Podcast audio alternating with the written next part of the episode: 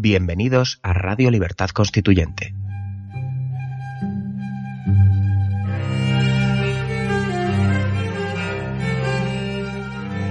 Están escuchando Radio Libertad Constituyente con don Antonio García Trevijano.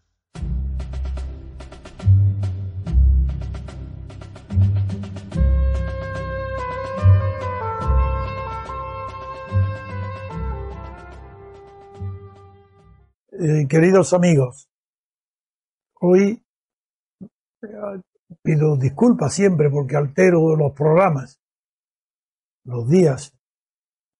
Hoy voy a intervenir en un diálogo, en una conversación con Alberto Franceschi, que está en Miami, y digo por primera vez en mi vida Miami y no Miami.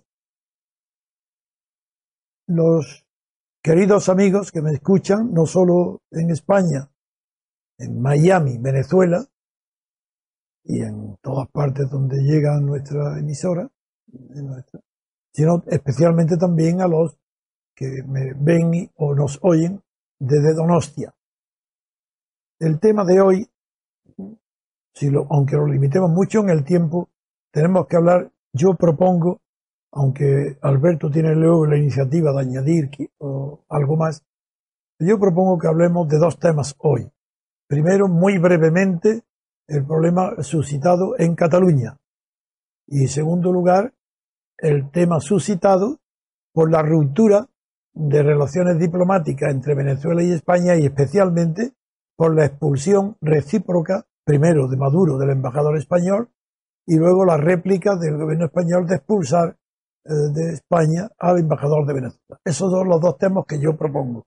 Pero si Alberto quiere añadir algo más, o me lo diga o no me lo dice. Y luego lo añade, lo que tú quieras, Alberto. muchas gracias, Antonio, por compartir conmigo este programa. Este, mira, son dos temas generadores. Apenas empecemos a hablar de alguno de los dos, va de acuerdo. a plantearse otro problema. Resultado, habrá un buen conversatorio oyendo tu sabia palabra. Muy bien. Pues voy a empezar con el primero. La última noticia de hace unos minutos en el asunto de Cataluña es que el prófugo Puigdemont acaba de declarar que se da por derrotado y por vencido. Expresamente considera que ha vencido el artículo 155.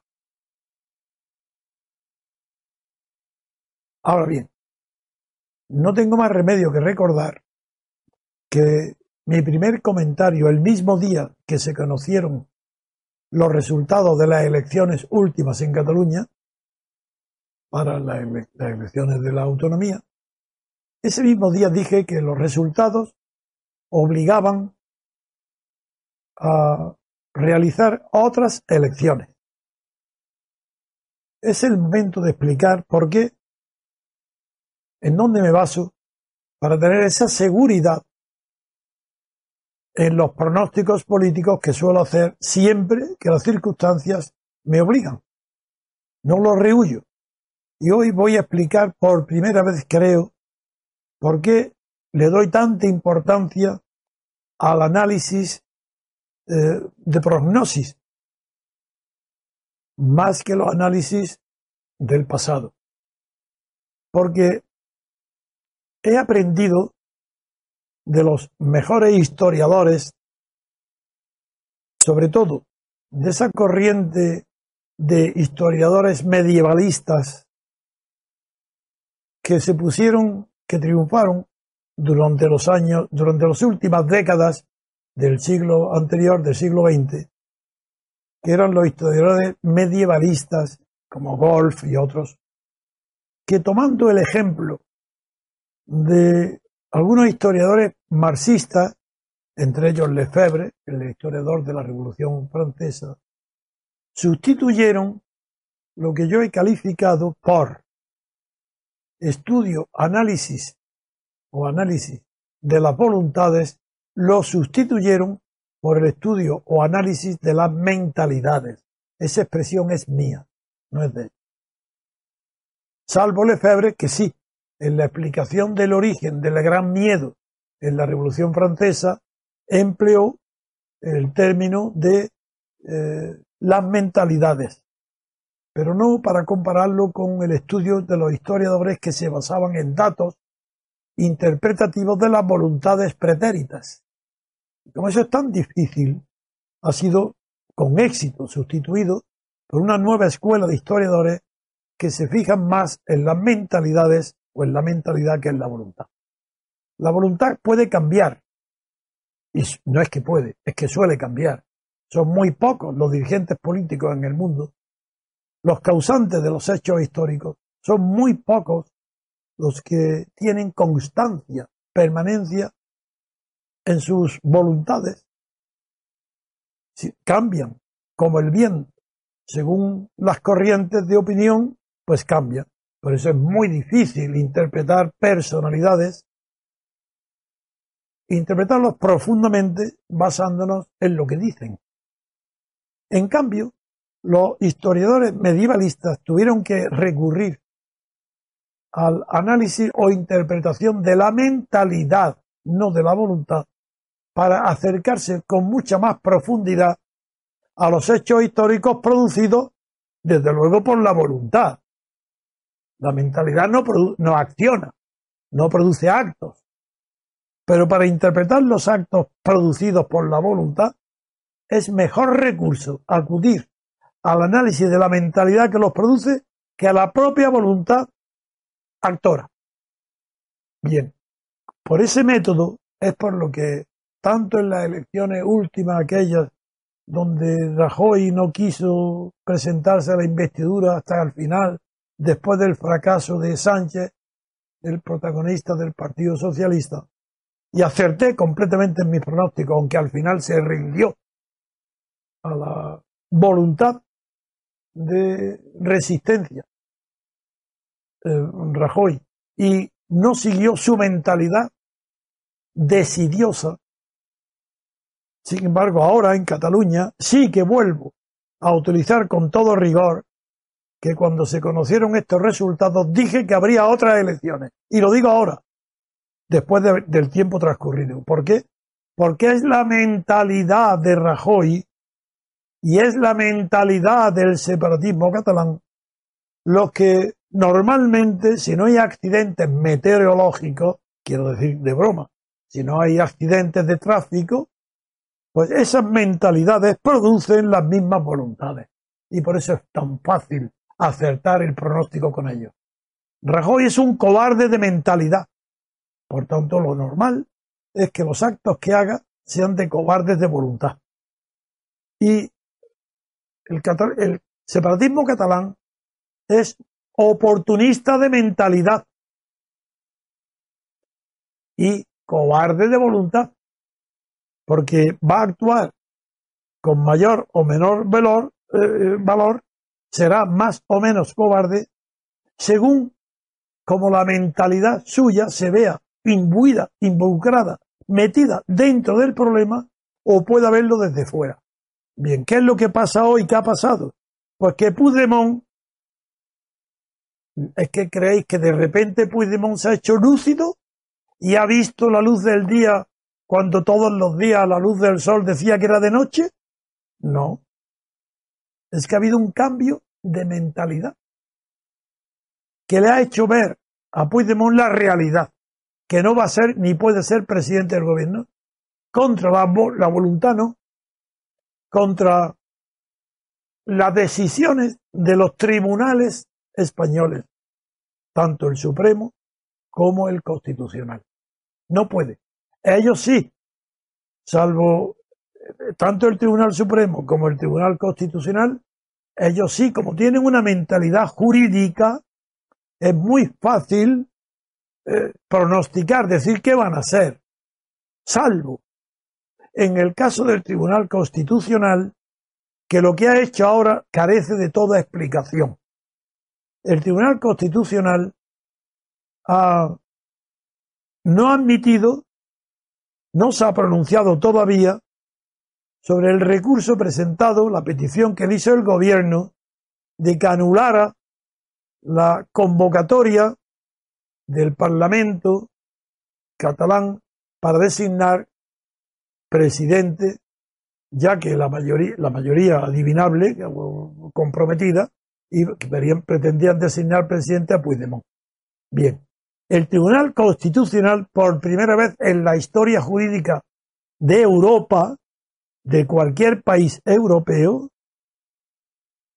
el Tribunal Constitucional no se pronuncia no sobre la petición del gobierno, es decir, no admite a trámite ni tampoco la rechaza, no se pronuncia sobre la petición del gobierno.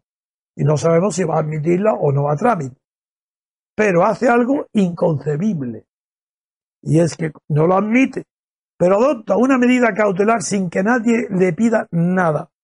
La medida cautelar no la puede pedir, a no ser que vaya acompañando como cosa secundaria, adjunta o adjetiva a una reclamación sustancial, como es la nulidad de la convocatoria para designar presidente de Cataluña. Bien, el Tribunal Constitucional comete la barbaridad jurídica de acordar una medida cautelar suspendiendo el acto del Parlamento donde se pensaba, se creía que podía, se pensaba nombrar presidente a Puigdemont. Lo que hace es suspender una medida cautelar. Pero una medida cautelar no puede tomarse jamás si no es acompañando a una medida sustancial, que no sea cautelar, sino la, que sea el fondo del asunto. Y como medida cautelar para garantizar el éxito durante el proceso judicial de ese asunto, se adopta la medida cautelar. Esto lo reconoce el propio Tribunal Constitucional expresamente, donde dice que ha tenido que hacer algo tan insólito como es acordar una medida cautelar sin haber admitido a trámite lo que le ha pedido el gobierno, que tiene que hacerlo por la circunstancia extraordinaria y la urgencia que pedía tomar una medida que impidiera nombrar a Puigdemont presidente de la Generalitat. Por lo cual, la medida ya no se refiere a que anule la convocatoria, sino como medida cautelar prohibiéndole al presidente que incluya en el orden del día el nombramiento de presidente. Y, luego, como arreglo a esta medida, el nuevo presidente de la, eh, del Parlamento catalán suspende el acto. Bien, no solamente es algo antijurídico y bochornoso, sino que además es erróneo. Es bochornoso que un tribunal constitucional ignore que el sistema jurídico no admite lagunas y que por muy excepcional y muy urgente que sea un asunto, un juzgado, un juez, un tribunal, sea supremo o constitucional, no puede sustituir al legislador, ni puede tomar una medida cautelar que no sea adjetiva para garantizar otra medida sustantiva que no ha tomado. ¿Por qué? ¿Por qué hace esto el Tribunal Constitucional? Y entonces, en su explicación de motivos, dice una falsedad. Dice que no hay en nuestro ordenamiento jurídico ningún procedimiento para evitar el atropello jurídico que implicaba lo que el gobierno pretendía anular o impedir, que no lo hay y que por eso tiene que improvisar lo que ha hecho. Pues no es verdad.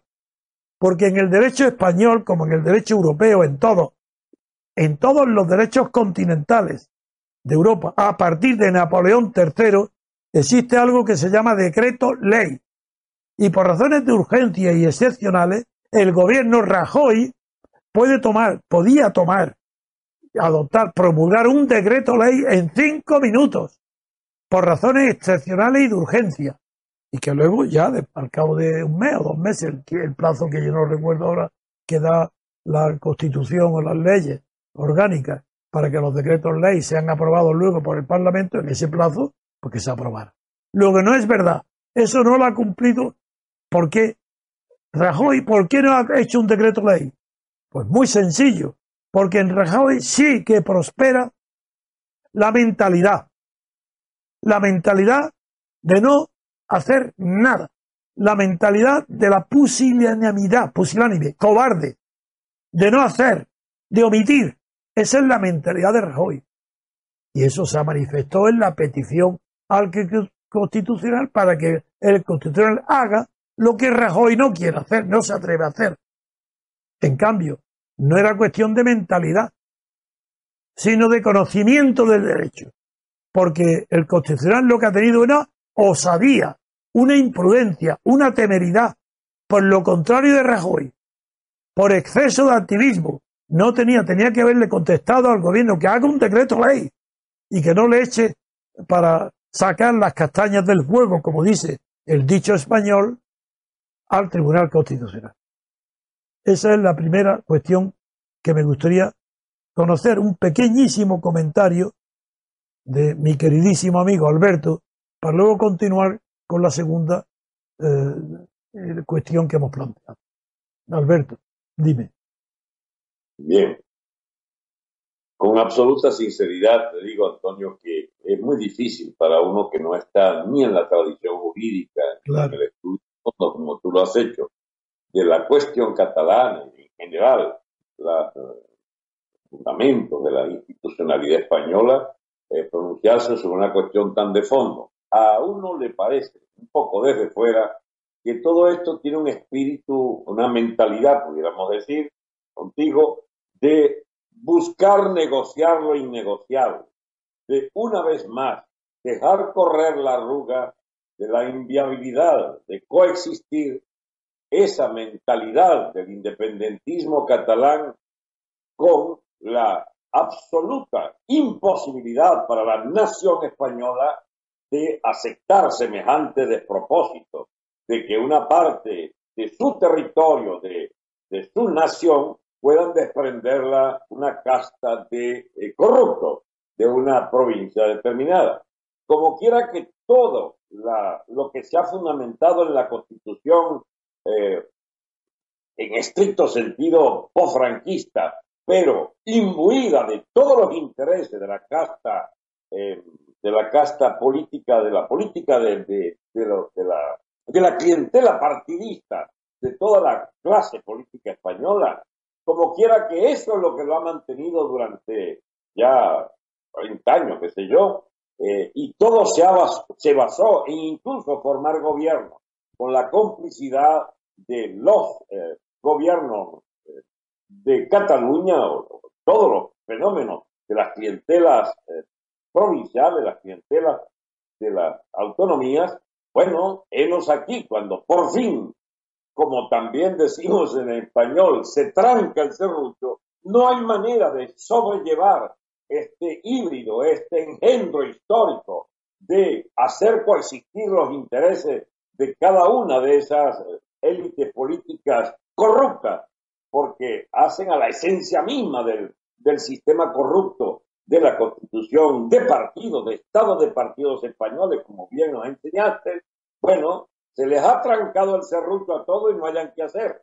Tenemos entonces este concurso de cobardía, este concurso de dejar que tome su tiempo la, la, la sociedad de cansarse de los temas para seguir entonces impulsando medidas absolutamente o intrascendentes o que hacen a, digamos, a aberraciones jurídicas como las que estás comentando. De manera que, ¿qué podemos esperar sino que siga esta danza macabra de la destrucción de la institucionalidad que ya empezó hace rato con la propia constitución de hace 40 años y que tiene en los desarrollos que hizo el señor Zapatero con la, las leyes de autonomía, etcétera, los episodios adicionales para hacer inviable una vida de real democracia, de real libertad política para España, que tendrá que seguir arrastrando su monarquía franquista y su eh, estado de partido de oligarquías corruptas. Estoy de acuerdo. Por eso, para terminar este asunto hoy, mañana voy a volver a intervenir aquí en esta televisión, en esta radio, y lo dedicaré más tiempo al tema catalán. Pero ahora me sirve para resumir eh, lo que hemos dicho, eh, lo resumo en una sola frase. La mentalidad de quien gobierna en España es cobarde. Las interpretaciones de su actuación futura están de acuerdo con ese juicio de cobardía. porque la mentalidad no cambia. La voluntad puede cambiar, pero si lo que analizamos es la mentalidad, podemos saber qué va a ser Rajoy en el futuro. Hundir cada vez más a España porque no se atreve nunca a buscar la verdad ni la razón en un conflicto. Siempre quiere la mediación, no dar nunca nada seguro ni tajante, no pronunciarse sobre nada. Y para lo cual voy a dar la segunda parte, que se refiere y me sirve de introducción para darte ya el paso a ti para un análisis más extendido, más profundo sobre Venezuela. El tema es el siguiente. Maduro expulsa al embajador español y como medida de reciprocidad, Rajoy, a pesar suyo, que no lo habría hecho, por su mentalidad, sin embargo, se ve obligado por todo el cuerpo diplomático, por todos los antecedentes y por la historia diplomática a expulsar al embajador venezolano en Madrid, en España. La noticia empieza ahora. Los países integrados en la Unión Europea, que son 27, tienen el deber de solidaridad con cualquiera de ellos ante los conflictos internacionales y comunicaron a Rajoy la, el criterio de Bruselas de instar a que los 27 países de la Unión Europea expulsaran de todos los países europeos a los embajadores de Venezuela. ¿Sabes que eso no ha sido posible, no va a salir, pero se tomó esa decisión. Y sabes, Alberto, te puedes imaginar muy bien quién ha impedido, ha vetado esa medida, ha dicho no, esa medida no, eso es demasiado fuerte, eso no se puede hacer, eso es muy, eh, hay que llegar, eso es demasiado, por favor, no hagáis esto. ¿Sabes quién lo ha hecho? La... ¿Por Rajoy? Sí, señor, la mentalidad. La mentalidad de Rajoy ha triunfado sobre la voluntad europea. Por eso yo acierto cuando hago los análisis políticos basándome en las mentalidades y no en las voluntades. Rajoy ha impedido la solidaridad de Europa en la medida tomada por Venezuela contra un país integrado en la Unión Europea como España. Con eso doy la introducción a ti, Alberto, para que ahora nos hable, a partir de este tema, que nos hable de la situación en Venezuela, como puedas y quieras estar libre tenemos 20 minutos, tienes por delante lo que tú quieras. 20 minutos ya hablado. Así ya. tienes la palabra. Gracias, Antonio. Mira, este hecho, este incidente, que no es pequeña cosa, que todo un continente que tiene regímenes basados en, la, en, la, en el estado de partidos, de las clientelas, etcétera, me imagino que tiene una gran afinidad con un hermano histórico, que es la, el estado de partidos en América Latina y particularmente en Venezuela, que antecedimos un poco al estado de partidos propiamente dicho en España. Se habló siempre de una mancomunidad, etcétera, y eso funcionó hasta que llegaron estos metiches del chavismo y entonces este, estropearon un poco el viejo estilo de la componenda de las clientelas eh, más allá del Atlántico. O sea, al otro lado del Atlántico siempre había una correspondencia de intereses fundamentales. Había un sistema interamericano y un sistema europeo que sencillamente respetaba perennemente los espacios, dejándole a cada quien más o menos hacer sus rubieras, sus, sus en todos los aspectos. El chavismo eh, logró algo que es poco conocido, que es la complicidad directa del Estado español, así como Franco logró, perdón, Castro, Fidel Castro, logró la complicidad de la dictadura franquista, Castro encontró en la monarquía española y en ahora Chávez logró con la monarquía española una complicidad básica para sencillamente jamás tocar los temas tabú de los famosos derechos humanos o elementales normas de convivencia civilizada. Oye, perdona, un segundo. Recordar a los oyentes que la amistad de la monarquía española de Juan Carlos con Chávez era tan grande que recuerdo a todo el mundo que con todo cariño le dijo, Chávez, ¿por qué no te callas? Y así fue. Este, pero no sé, quizás se habían anulado algunos de los grandes negocios en los cuales participaba la monarquía y que habían dado jugosas comisiones a personeros de España. Había una historia de, de, de esas connivencias corruptas entre el Estado venezolano, siempre pródigo en los últimos años, para comprar políticos, para comprar gobiernos, llegó una situación en que, sacando la cuenta, nos deben costar los gobiernos del mundo eh, al patrimonio venezolano deben haber gastado por lo menos 40, 50 o 60 mil millones de dólares. No es poca cosa. Chávez dilapidó este, un billón y medio de dólares, 1.500 millones de millones de dólares en la gestión de, de, de Chávez y de Maduro Diosdado. Y bien, muchos de esos dólares llegaron a la banca de Andorra, a la banca española, a los inversionistas, a las petroleras, etcétera, etcétera. Una vez que la ubre del Estado venezolano quedó seca, entonces empezaron a aparecer lo que era la solidaridad automática. Empezaron a irritarse con este gobierno que ya no daba lo que daba.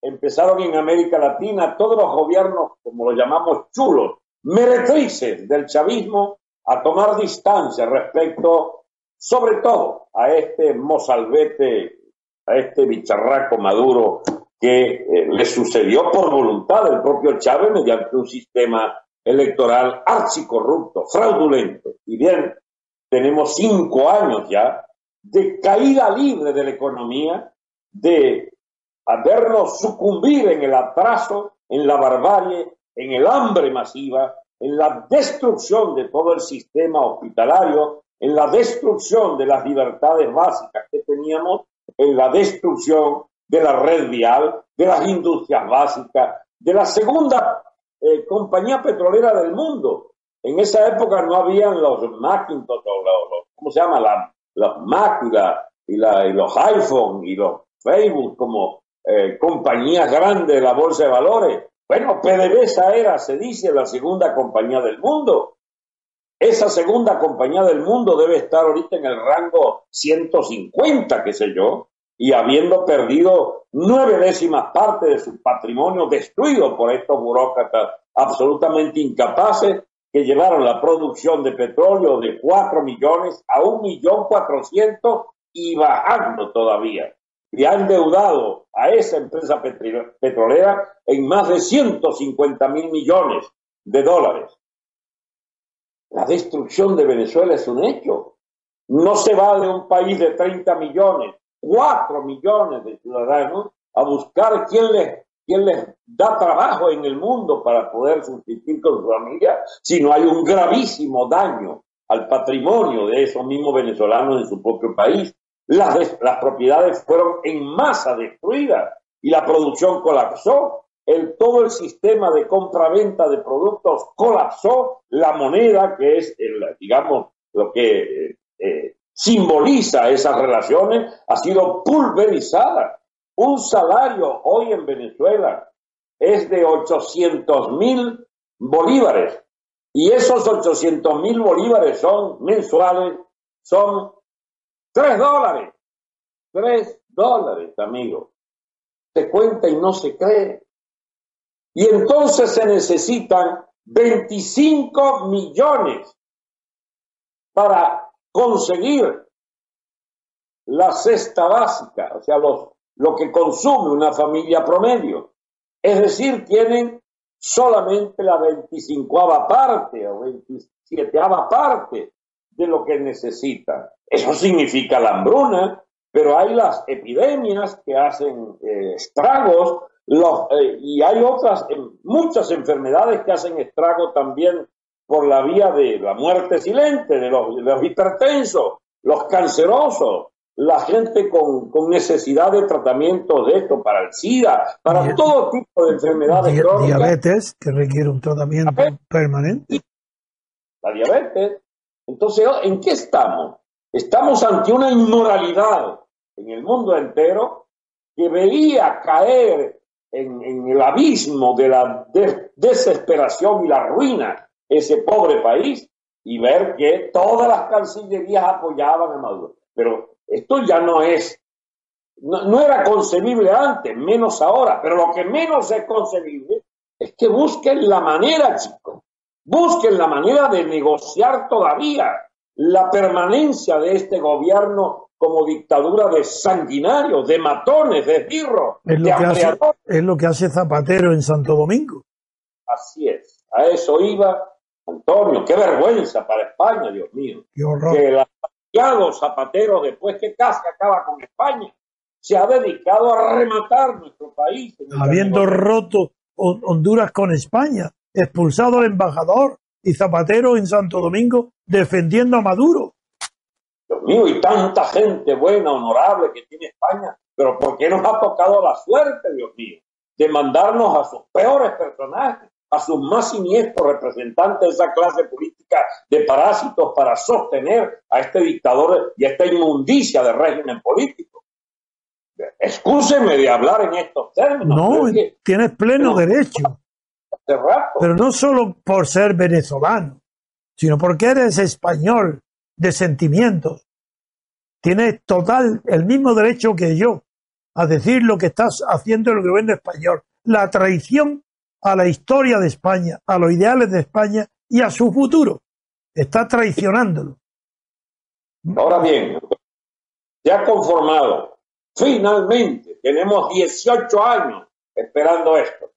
Se ha conformado una aplastante mayoría en América Latina, en los propios Estados Unidos y Canadá, en los anglosajones, en Jamaica incluso, y se ha conformado en los 27 países de Europa una aplastante mayoría de naciones con las que teníamos relaciones que sencillamente le dicen a este dictador suelo de pacotilla, vete, no creemos en tu maniobra electoral fraudulenta, y le están diciendo sobre todo a los eh, zapateros locales, a los socialdemócratas, estos compinches cabrones del gobierno, les están diciendo no queremos esas elecciones fraudulentas.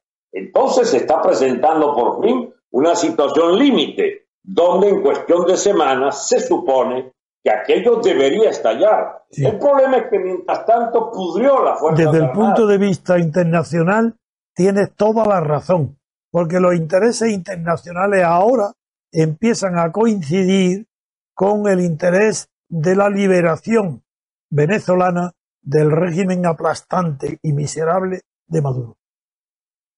Así es. Entonces hay reuniones como la del, Grupo de Lima, que llaman, no sé, 18, 20 cancilleres, han, ya han dicho, no reconocemos la constituyente y esas elecciones fraudulentas no las aceptamos, Son palabras mayores. Viene el más grande aislamiento que conoció país alguno, salvo el de Fidel Castro cuando exportaba guerrilleros a toda América Latina. Sí, pero en Santo Domingo se está diciendo ayer mismo la, el apoyo a las elecciones en Santo Domingo. Bien, son cuatro locos que le quedan al gobierno por allí, algunos gobiernos subsidiados. Entre ese loco, Zapatero. Y Zapatero allí de, metiche, de, de, asalariado, de pacotilla. ¿Cuánto ganará ese hombre? Debe estar, su cartera debe haber aumentado de grosor, bueno, cartera, su cuenta bancaria en dólares.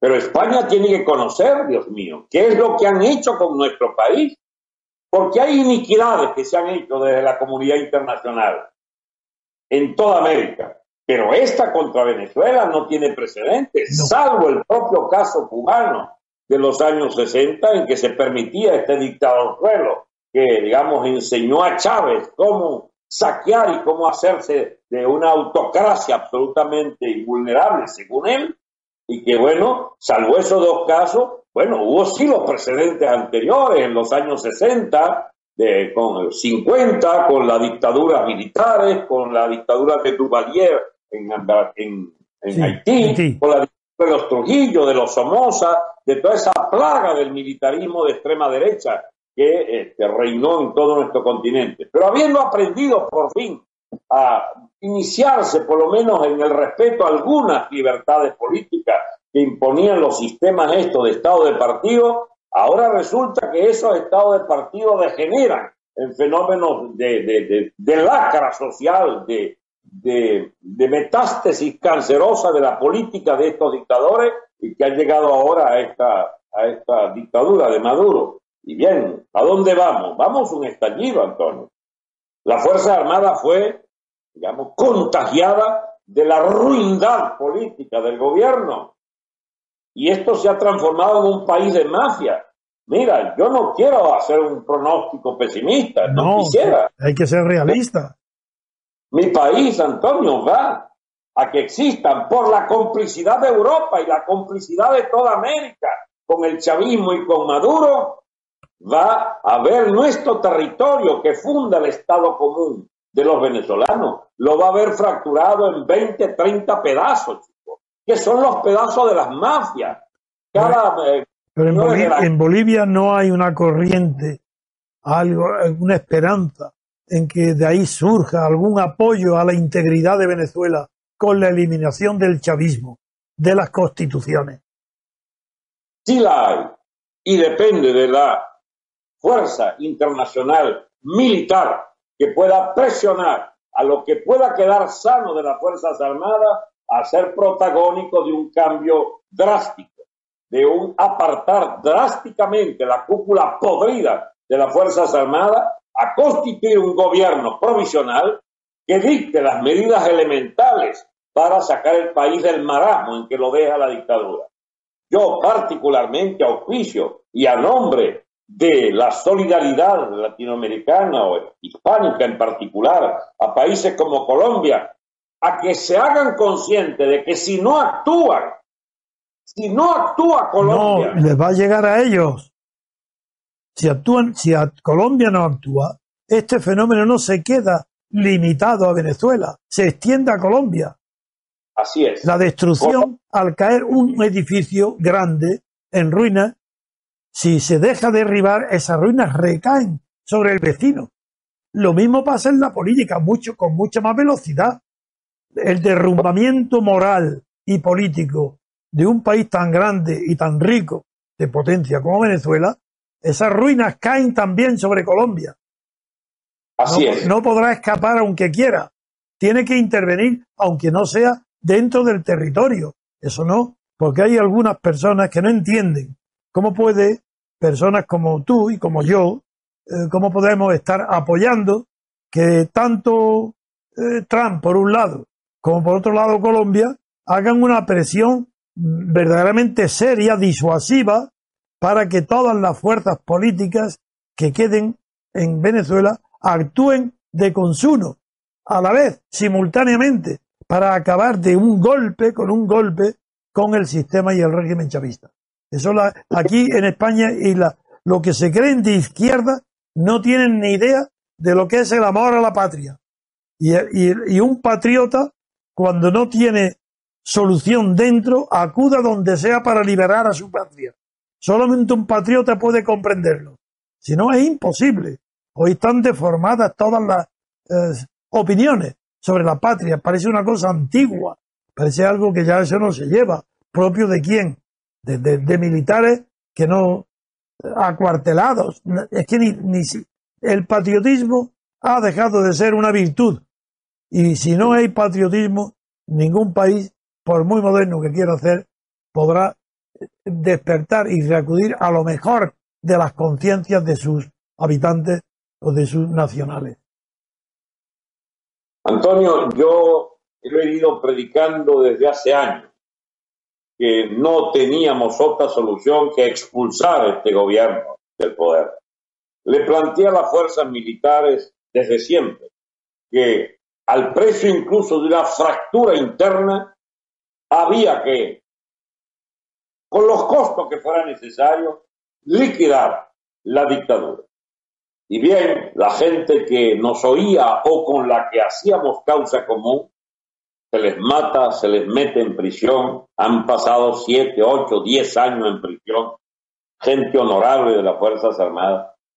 Y ahora últimamente, cuando veo que la parálisis gana, pero a todas las Fuerzas Armadas, y que hay fenómenos, sí, de explosión por la base, de policías y militares que van allí a alguna, algún pequeño cuartel y lo asaltan, empieza a salir núcleos armados de, fuerza irregular que pretenden, eh, ¿cómo se llama?, enfrentar una, una cantidad enorme de oficiales abyectamente situados en la defensa incondicional de la dictadura y sus métodos. Habiendo agotado, Antonio, las manifestaciones de más de un millón y hasta dos millones de personas que llegó a haber movilizadas en todo el país y embaucadas por la clase política esta, siempre manoseando, siempre buscando la manera de la negociación, el vicio de la negociación, entonces. Existen todas las élites eh, clientelares. Y bien, el país no le queda otra que la solución militar de un cuerpo extranjero, que como bien dice, no se trata de invadirnos. Al, em, al empecé a hablar con la élite colombiana, no se trata de que ustedes vengan con una usura territorial a meterse. Les pedimos solamente que movilicen en la frontera. Que, levanten su voz dentro, dentro de una decisión, dentro ah. de no, no una reclamación retórica, que levanten la voz dentro de una decisión. Y la decisión es romper definitivamente todo apoyo, todo lazo con el régimen de Venezuela y una presión para controlar toda entrada y toda salida de Venezuela. Es que no puedes continuar más esta ignominia internacional de la duración en Venezuela tan cerca, hablando español, tan cerca de España, de México, de Argentina y de Estados Unidos. Porque hay 50 millones de españoles de hablantes hispanos en Estados Unidos. ¿Cómo se puede tolerar ese mundo hispánico? Tolerar lo que está sucediendo en Venezuela. Eso es demasiado denigrante. Antonio, hay cosas que afloran en el debate que van mucho más allá de lo que ya se impuso como elementos de urgencia táctica. El pronunciamiento de Colombia, cuidado, y tendrá que ir más allá de la condena o del apoyo y que tendrá que amenazar seriamente con intervenir militarmente en el interior de nuestro territorio. Ahí anda la misión Tillerson del señor eh, Trump, que por primera vez en 20 años, Dios mío, desde que se inició el chavismo en 99, por primera vez la dirección del Estado norteamericano deja de ser alcahuete del chavismo, deja de ser socio comercial de los petroleros tejanos, porque la mala suerte que cuando Bush que pudo haber como administración republicana hacer algo distinto a Clinton, sus consejeros eran los de Texas interesados en los grandes negocios con PDVSA. Pues bien, siguió Obama, Dios mío, la calamidad mayor. Obama, comprensivo él, ¿entiende? Nos entregó entonces a la inacción y a la negociación habituales con el chavismo. ¿Y qué te permite a ti hoy, con lo serio y lo responsable que eres, ¿Qué es lo que a ti te permite hoy decir que en Estados Unidos ha cambiado la, mentalidad? No digo la voluntad, pero la mentalidad frente a Venezuela. Es que no lo sabemos. Explícanoslo. Hay una Casa Blanca, una conducción de Trump, que así esté, así haya estado en minoría en el tema, la solidaridad del establecimiento político norteamericano se ha hecho cada día más visible por la vía de su Senado, sus instituciones, su departamento de hasta del Tesoro, condenando, han hecho visibles medidas contra los personeros fundamentales, este, prohibiciones expresas, eliminación de visas. Y hay algo nuevo. Hubo una misión Pence, del vicepresidente Pence, que fue a varios países latinoamericanos a decir, tenemos que, queremos constituir una organización, una, una operación común con ustedes. La respuesta fue, no, no queremos. Claro. Y el de esto era el señor Santos, que tiene un compromiso hasta los tuétanos con su propia guerrilla. Bueno, ha roto, le han obligado a que rompa con la guerrilla ahora, a Santos. al parecer, eso es lo que ha ocurrido. Lo he oído en la televisión, a él, a Santos, diciendo que rompe la, la, negociación con la FARC. Es que a Santos le fracasó todo ese plan. Él quería imponerlo a rajatabla por incluso una línea de fast track, una vía rápida que obligaba a capitular al establecimiento político a los dictados de lo que él había pactado con Castro. Sí. Y sencillamente se ha derrumbado. Y, Santos ya tiene el rancho ardiendo, como decimos, en, en, cuestión de pocos meses sale de la presidencia y lo más probable es que la clase política se reordenó ya para producir un triunfo que lleve a la bancarrota toda la herencia política de Santos. De Santos. Y su partido Castro. Ah, no, eso, eso, va a repercutir inmediatamente, pero ¿cuánto tiempo falta? Faltan cinco meses, pero es que puede producirse antes, porque el propio, el propio Santos, que ve que el contagio de la crisis ya sobre el propio Escúchame, Antonio, que son demasiados temas juntos. Las Fuerzas Armadas de Colombia son 600 mil hombres, súper bien entrenados, con una cúpula militar honorable. Y bien, tienen 60 años combatiendo la guerrilla. Y hay más presos militares que, guerrilleros presos, de oh. acuerdo a la política complaciente de, de, Santos y de parte importante del aparato judicial, que es venal. ¿bien? Contra la tradición de, la democracia colombiana. Pues bien, muy legalista, como saben, ¿no? Entonces, ¿qué viene ahora? Bien, manda los próximos días eh, al secretario de Estado Tillerson, el señor... señor Tillerson, sí. Secretario de Estado, a una nueva gira por países donde se cambió drásticamente el cuadro político. La Bachelet, socialista chilena, ya no está, está el derechista. Bachelet ya no está. El señor Macri ya se atrevió, el estamento político. Por primera vez ha hecho algo, sí. Sí, el estamento político argentino ya consolidado. Son capaces de poner presa a la loca ladrona esa que tenía ahí a la Kirchner. Este, el propio presidente eh, de apellido polaco este de Perú superó ah, allí También. estaría ahora con habiendo liberado a Fujimori tendría un respiro adicional. Este, el presidente mexicano le queda eh, ahí no se sabe, está incierto. Sabe mucho, pero México tiene una posición muy beligerante contra el chavismo, ¿eh? porque es que México siente que todo el patio trasero se le viene abajo. De América Central también se le incendia. Y bien, este, y la, la, la, ¿cómo se llama? La joya de la corona, la socialdemocracia del señor Lula y de la señora Rousseff están presos los dos, presos. Brasil. ha cambiado el panorama. Estados Unidos tendría ahora la posibilidad, pero no es tampoco una invasión. Yo no veo una invasión de marines. Veo, por ejemplo, una operación de bloqueo naval, de este, ruptura de la, de la compra de petróleo. Un, momento, un momento, pero bloqueo para que bloqueo al gobierno de Venezuela mientras dure. Eso es compatible con el patriotismo, porque tenemos la tradición, los que luchamos tanto tiempo contra Franco, tenemos la tradición de que es verdad que por un lado los ataques internacionales contra un país suelen producir una reacción psicológica de agrupación de los habitantes alrededor del gobierno atacado desde fuera, también lo es que en una situación de desesperación total económica y de hambre no sucede ese fenómeno. Si hoy hay un aislamiento, un boicot, acentuando el aislamiento absoluto comercial de Venezuela, Venezuela no puede resistirlo y hay un levantamiento como sea, permanente. Eso no, se va a producir la unión a favor de Maduro porque Estados Unidos y toda América del Sur y España y Europa y la europea ataquen de verdad y apoyen un cambio drástico inmediato en Venezuela, en cuestión de, no digo de días, de horas. Esto no puede durar más. Ahora, el escenario, ¿cuál sería, Antonio? No necesitan una invasión, bastaría la presión para que en las Fuerzas Armadas se dispare automáticamente la crisis de la cúpula. claro, claro. Eso es lo que ignora la opinión pública. Cuando se...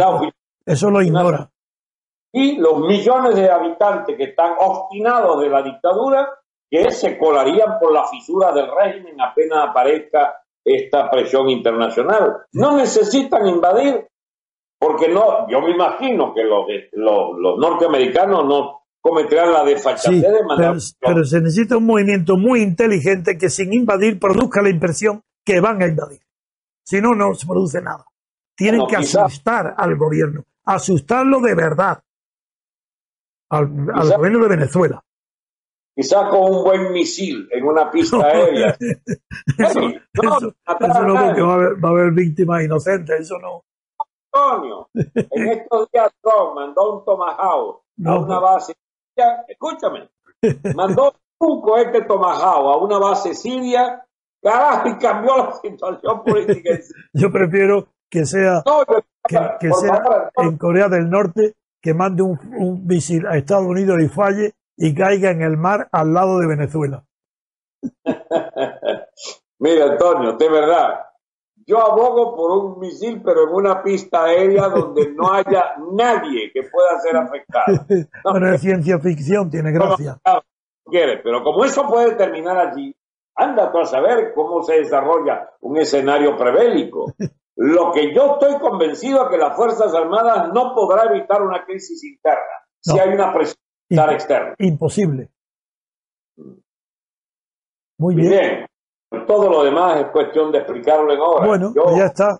yo creo que es suficiente. Llevamos 50 minutos y la verdad, yo estoy muy satisfecho de este programa porque has podido explicar bastante bien cuál es la situación y cuáles son tus consejos a los gobiernos eh, que rodean a Venezuela. Y yo sé que tu opinión es oída porque conozco tus entrevistas en Miami con las personalidades de mayor posibilidad de actuación en países vecinos de eh, Venezuela y en personalidades que tienen un prestigio internacional y que hoy, hoy la confianza en, dentro de los medios de comunicación yo me llega por muchas partes, eres tú.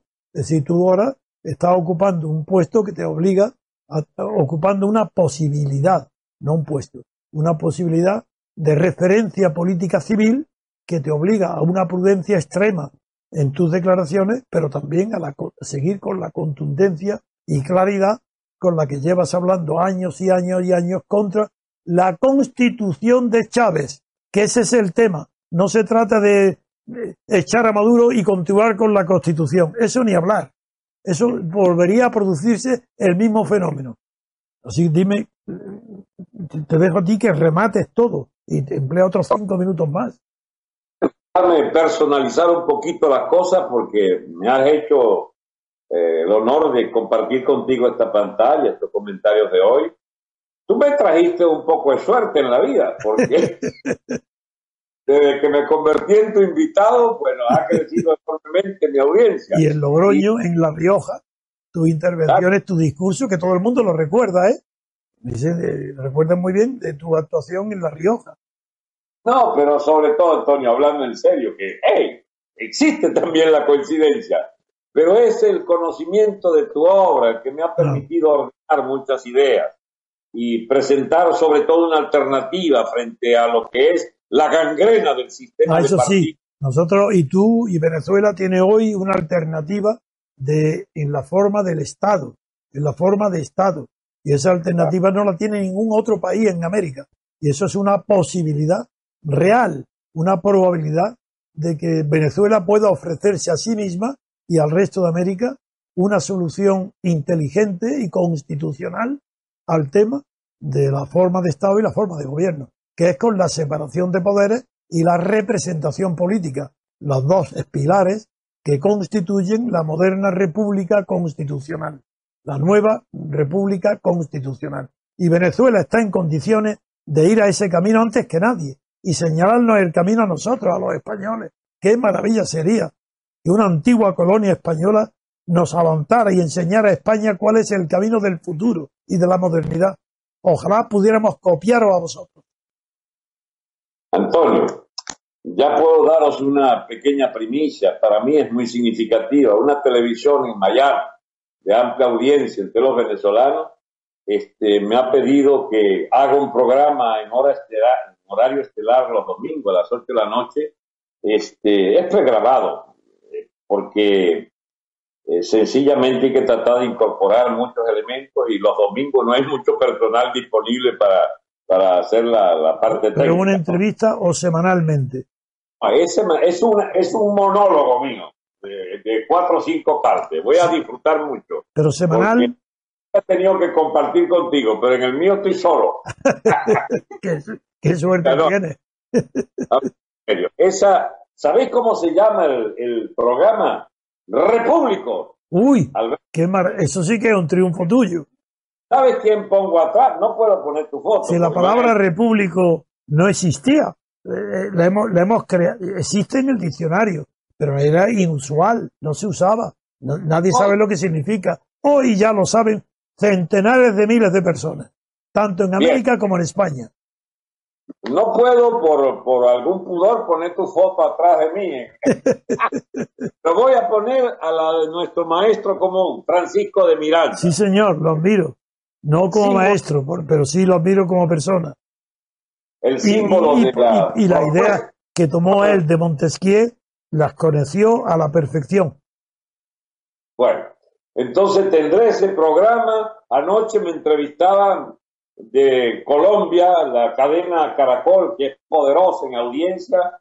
Y mira, eh, me acordé porque me, hicieron sufrir esto de lo que quiero decir y lo que no puedo decir. Entonces, pero sí, salió bastante, bastante bien la, entrevista, pero con los comedimientos a los que obliga que, bueno, te estás dirigiendo al público de otro país eh, no, no pude decir lo que pienso de Santos, por ejemplo. Claro, claro, claro. Esa es diplomacia, No, digamos anécdota. Eh, Jaime Bailey, que como sabes, lanzó mi candidatura presidencial. Oí, oí tu primera intervención. Ya. Bueno, yo le dije a, a Bailey, mira Bailey, no se trata de elegir candidatos. Si quieres, yo me postulo, pero a presidente de facto, le digo. Bueno, pero ocurre que antenoche hubo un escándalo muy grande porque un periodista súper venal, súper, digamos, ideólogo del viejo estado de partidos de Venezuela y de hecho cubriendo de, protección al gobierno Maduro y la negociación Zapatero, la negociación de República Dominicana. El señor Poleo casi que termina las trompadas con Bailey y una de las cosas que dijo Poleo Tú has traído aquí a este programa, seguramente se refería a mí, a gente que ataca nuestras instituciones políticas. ¿Y qué? Y bueno, el programa terminó mandando, mandando el, invitado a callar a Bailey Bailey mandándolo al demonio. Uy, qué bien. Terminó abruptamente. me alegro, me alegro. Entonces, bueno, estamos en el candelero, estamos en el medio del debate. No, yo oí, y tengo, no tengo más remedio que decirlo porque tienes en España ya muchísimos partidarios y sobre todo mucha gente que te conoce en España. Y a eso les quiero decir que yo oí cómo, otra cosa será luego la manera de hacerlo, pero como el director del programa, el señor Baile, dijo que para él se comprometía ante ti y ante la audiencia a apoyar eh, que la única candidatura eh, para él respetable para Venezuela sería la tuya, candidatura a presidente de la República Venezolana. Como lo oí, lo digo para que tus amigos españoles sepan que no solamente es mis amigos que te han apreciado en España, sino que en la, toda América Latina empieza a ser tu nombre eh, conocido como el líder de la oposición civil, líder de la oposición civil al régimen chavista, no a Maduro, por supuesto, sino al régimen y al sistema chavista. Y te consideran la figura civil que puede encarnar en la presidencia de la República el símbolo del cambio del sistema del Estado de partido a una democracia moderna en, un en una república constitucional. Con presidida, esa, esa presidida no, como resultado del triunfo de la libertad política colectiva, que esa es tu gran aportación que está surtiendo su, corriendo su camino y surtiendo efecto en América Latina la libertad política colectiva. Y se trata de eso, más que la figura o mi figuración personal, de lo que se trata es que sean las ideas que proponemos las que estén en el centro del debate de lo que será el cambio abrupto y la ruptura con esta dictadura. Esa es nuestra intención y nuestro deseo y nuestros sueños, pero sueños realizables, no utopía ninguna. Bueno, muchas gracias Antonio por la invitación de hoy. ¿eh? Pues nada, a ti por tu participación y una vez más un fuertísimo abrazo y que sepas que en España te recordamos con tanto cariño que ya cuando estamos preparando un futuro congreso, todos dan por supuesto que, te, que aquí vendrá ese congreso tú también, a esa segunda asamblea. En fin, un fuerte abrazo y hasta muy pronto. Y un beso para Elena. Ah, eso seguro.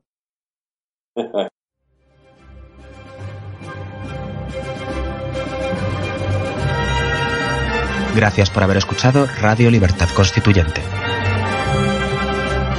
No olviden visitar la parrilla de programación en la nueva página web del Movimiento de Ciudadanos hacia la República Constitucional, en la dirección www.mcrc.es.